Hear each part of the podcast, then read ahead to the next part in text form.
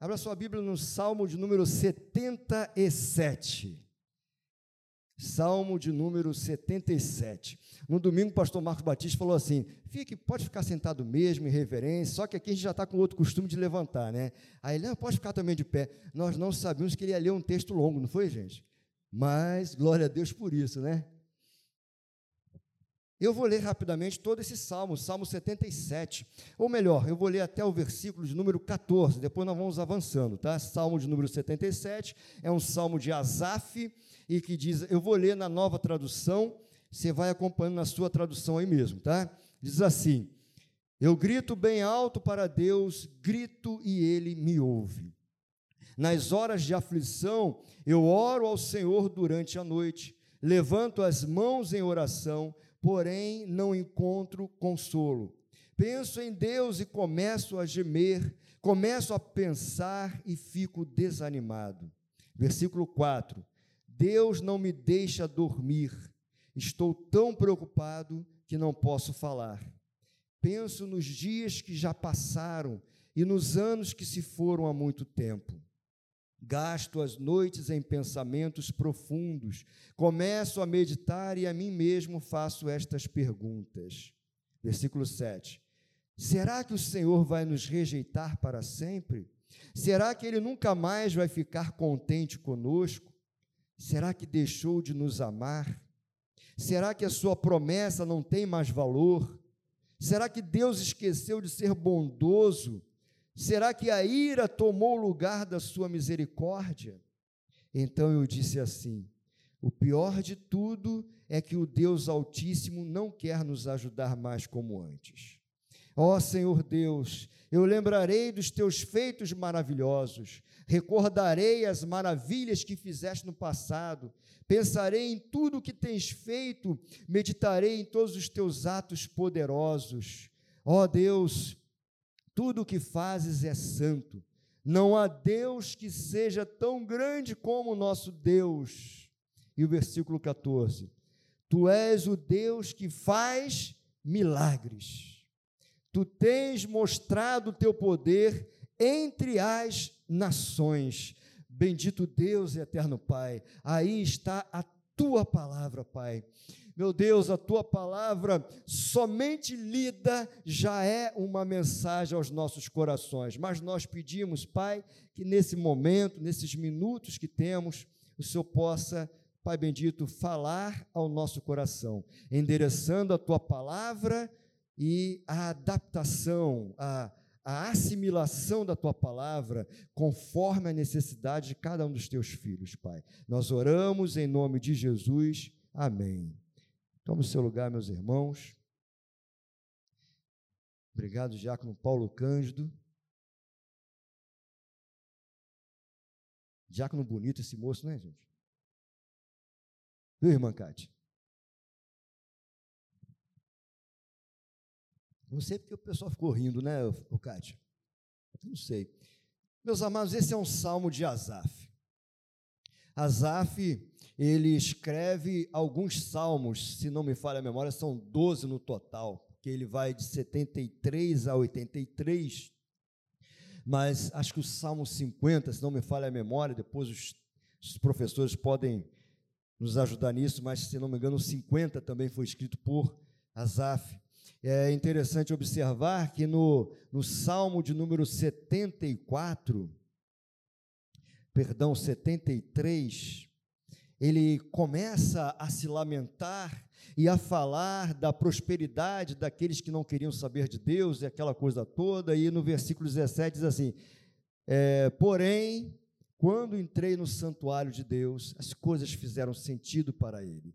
Mas ele vem falando algumas coisas nesse Salmo 77. O que me chama a atenção é que o salmista, ele vive uma crise de fé. Ele começa a, a, a, desabafar ou a se queixar e a falar com Deus. Ele mostra aqui que, que ele não consegue sequer dormir, os pensamentos invadem a sua cabeça. E às vezes, quando nós estamos passando por problemas, às vezes é assim, porque durante o dia você está tão envolvido com as coisas do dia, com a correria do dia, com o trabalho, com as atividades, filho para a escola, cozinhar, trabalhar, fazer alguma coisa, e os pensamentos eles não ficam latejando, mas às vezes, quando você vai deitar, rejeitar quando as coisas ficam mais silenciosas. Tem gente que os problemas começam a vir na cabeça, as dificuldades, aquilo que você tem passado, e tem gente até que tem dificuldade de dormir, e o salmista, ele tem essa dificuldade para dormir, ele tem essa dificuldade de conseguir relaxar para conseguir dormir, e ele começa a falar algumas coisas interessantes. Ele vai dizer assim: Será que o Senhor vai nos rejeitar para sempre? Versículo 7. Ele começa a fazer essas, essas indagações, vai dizer: será que ele nunca mais vai ficar contente conosco? Será que deixou de nos amar? Será que ah, as suas promessas não têm mais valor? Será que ele esqueceu de ser bondoso? Será que ele não vai ter mais compaixão de nós, que é misericórdia? Ele começa a se lamentar por aquele tempo que ele está vivendo, naquele contexto e eu não sei em que momento da vida, ou se você teve algum momento assim da vida, que não que você tenha tido exatamente uma crise de fé, mas você talvez tenha feito algumas perguntas semelhantes a estas para você mesmo, na sua cabeça, do tipo: Senhor, esqueceu de mim? Senhor, e esta situação que eu tenho orado, e esta situação que eu fiz um voto às quintas-feiras na tua igreja, meu Deus, aquilo que eu tenho pedido, será que isso não vai acontecer? E talvez algumas dúvidas venham a penetrar no teu coração, mas é interessante que o próprio salmista, ele começa a trazer algumas coisas importantes, ele fala assim, ele começa a lembrar dos feitos maravilhosos. Isso é isso é uma reflexão que muitos crentes fazem hoje em dia.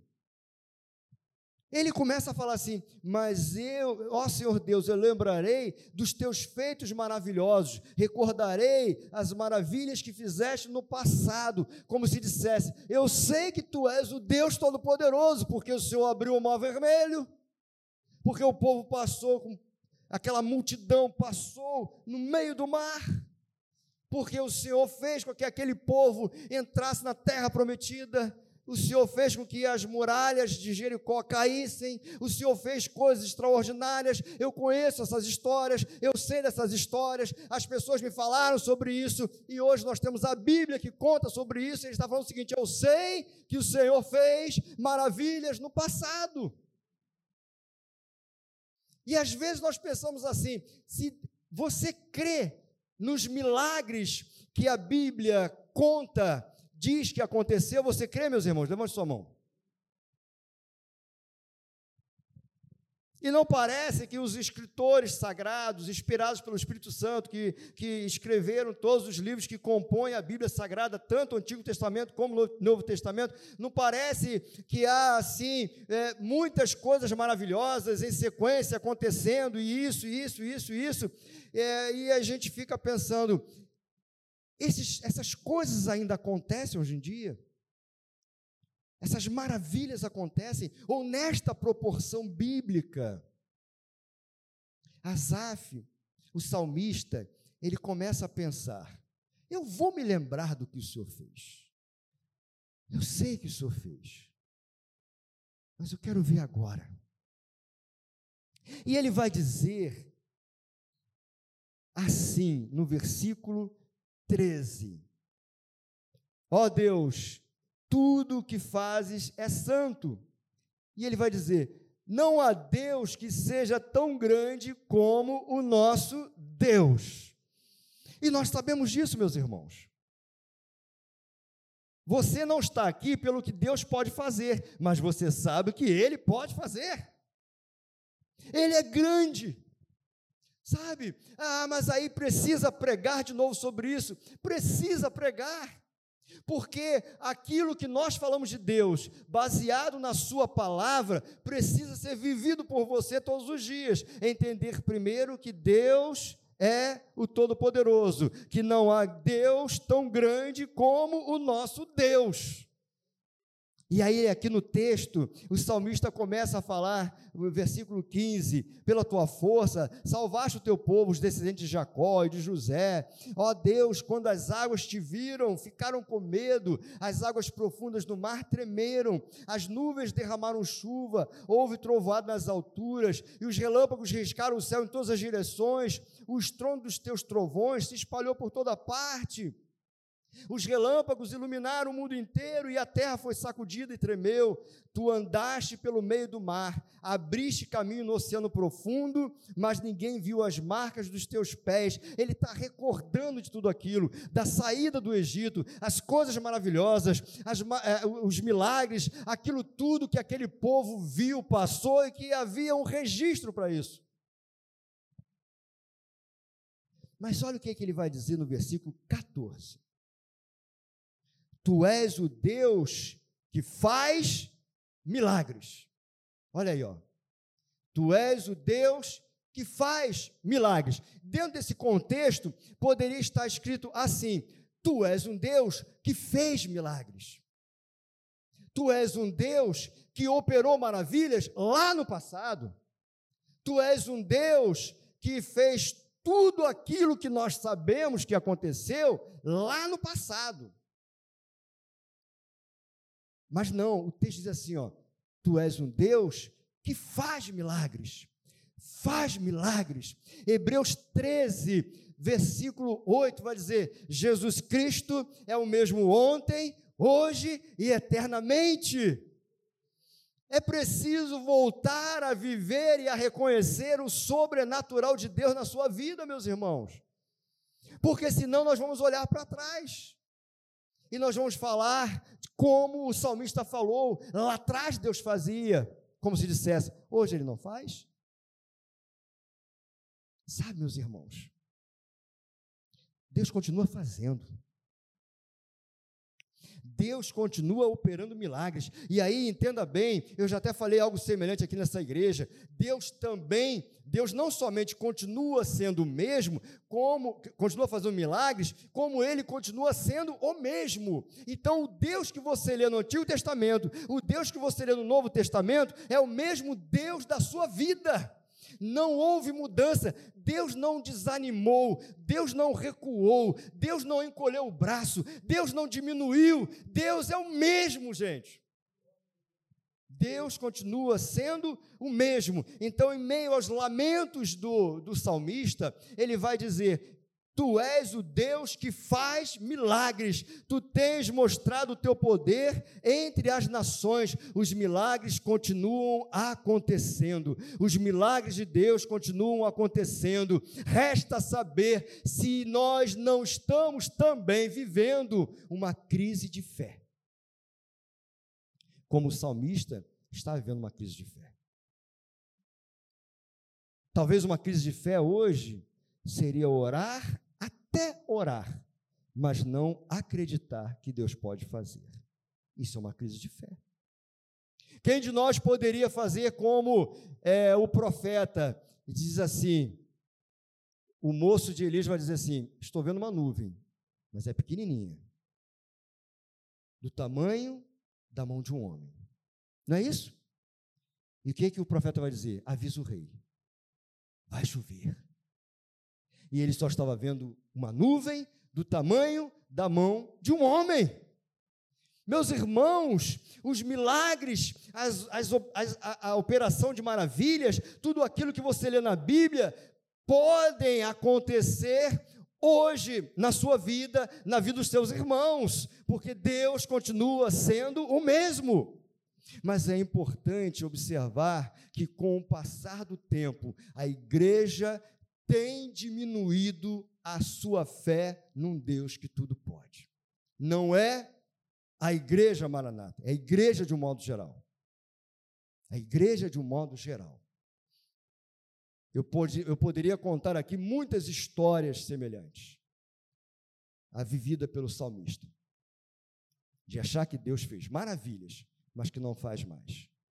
Eu já contei aqui uma vez uma história, deixa eu contar novamente, um pastor amigo meu, ele foi pregar numa igreja, e essa igreja havia lá um, um, uma senhora cadeirante, que tinha perdido os movimentos da sua perna, isso era recente, e ela foi colocada na primeira cadeira assim da, da igreja, e ele ia começar a pregar, e aí os irmãos disseram assim: Olha, é, pastor, eu queria que o senhor orasse por essa pessoa, porque nós cremos no milagre de Deus, ela pode se levantar agora.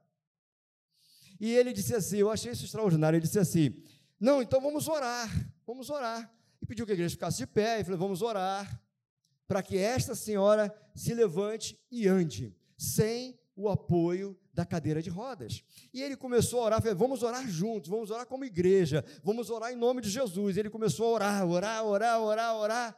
E aí, depois, no final da oração, ele disse assim: que seja assim, em nome de Jesus Cristo, amém. E a igreja, amém, amém, amém, aquela coisa toda, houve todo aquela, aquele entusiasmo. E aí ele falou assim: então agora, senhora, levante-se dessa cadeira quando ele falou isso, as mesmas pessoas que trouxeram a pessoa correram desesperadamente para ajudá-la a levantar. Ele disse assim: então para por aí. Oramos sem acreditar que Deus pudesse fazer. Oramos só por orar, mas não acreditamos que Deus poderia levantar essa mulher. Essa era a crise de fé que envolvia o coração do salmista. Mas Jesus já foi citado aqui, é o mesmo ontem, hoje e eternamente. E aí, lá no finalzinho, versículo 20, ele vai dizer assim, lembrando essa história do povo de Deus e das maravilhas, ele vai dizer assim: como um pastor dirigiste o teu povo pelas mãos de Moisés e de Arão. Sabe, meus irmãos, é, é, recentemente, conversando com um grupo de, de irmãos de uma igreja, fazendo um trabalho com esses irmãos, começamos a falar das coisas da vida de cada um deles. E eu perguntei assim: ó, me fale qual foi o seu dia mal, me fale qual foi o seu dia mal, me fale qual foi o seu dia que você queria esquecer, um dia que não deveria ter existido, o dia que aconteceu o maior problema da sua vida. Eles começaram a contar, contar, contar, contar, contar. E eu comecei a falar para eles: olha, agora vamos ver como Deus é, agiu nesse teu momento. E eu comecei a falar: lembra disso? Poderia ser assim, assim, mas Deus guardou. Lembra disso? poderia ser assim, assim, assim, mas Deus guardou. Lembra disso? E fiz isso com todos eles para mostrar que, como um pastor, dirigiste o teu povo pelas mãos de Moisés e de Arão. Como um pastor, Deus trouxe você e eu aqui essa noite. Como um pastor, ele continua cuidando da nossa vida. Como um pastor, a mão de Deus está sobre a nossa vida. Como um pastor, ele continua operando milagres, sim. Aleluia. Ele é o mesmo ontem, hoje e eternamente. Sabe qual é o desafio para a nossa igreja? O desafio, meus irmãos, é de começar a orar realmente acreditando que Deus pode fazer. Esse é o nosso desafio. Esse é um desafio que eu carrego no coração e que você também carrega no coração. Eu sei que você tem fé. Eu sei. O salmista também dizia isso. Ele sabia das maravilhas de Deus. Resta-nos apenas realmente acreditar que Deus pode fazer.